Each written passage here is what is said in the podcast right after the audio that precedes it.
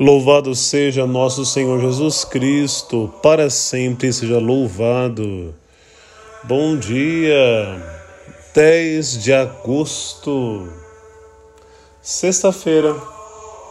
O evangelho desta sexta-feira, o evangelho de São Lucas, capítulo 6, versículos 39 a 42. Por que vês tu o cisco no olho do teu irmão e não percebes a trave que há no teu próprio olho? Mais uma vez, Jesus toca no assunto, no tema da hipocrisia com seus discípulos.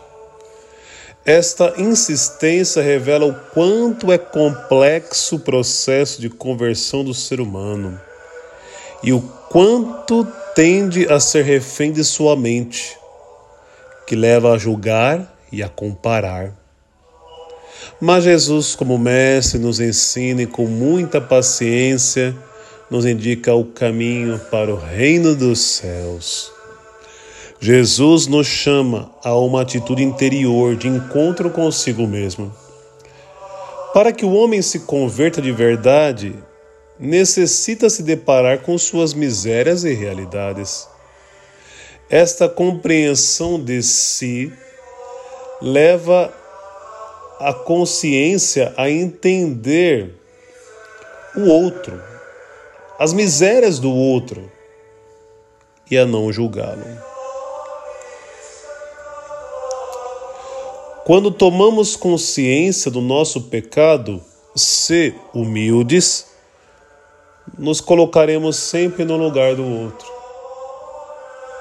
O outro errou, como eu também errei.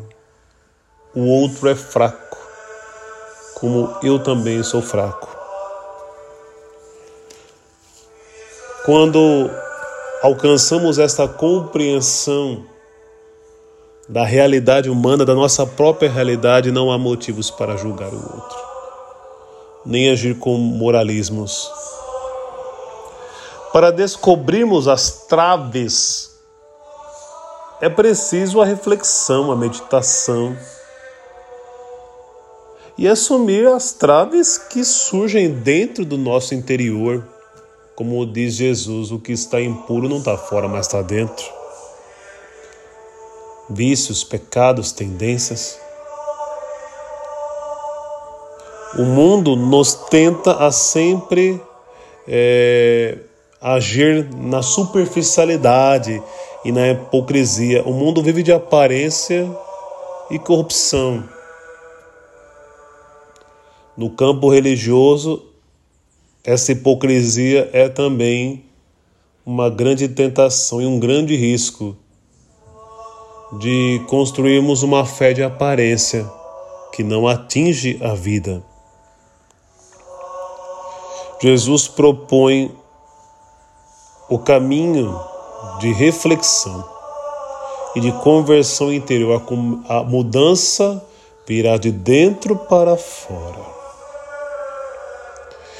Qual foi a última vez que você fez um exame de consciência bem feito? Você tem parado para refletir sobre suas atitudes? Quais as traves que estão na sua vida? Que o Senhor nos liberte de todo pecado, julgamento, hipocrisia, corrupção, mentira. Que o Senhor nos faça autênticos. Que o Senhor nos abençoe, em nome do Pai e do Filho e do Espírito Santo. Amém. Pessoal, uma ótima sexta-feira para vocês. Que Deus os abençoe. Aqui é Padre Edson, momento, minuto do Evangelho.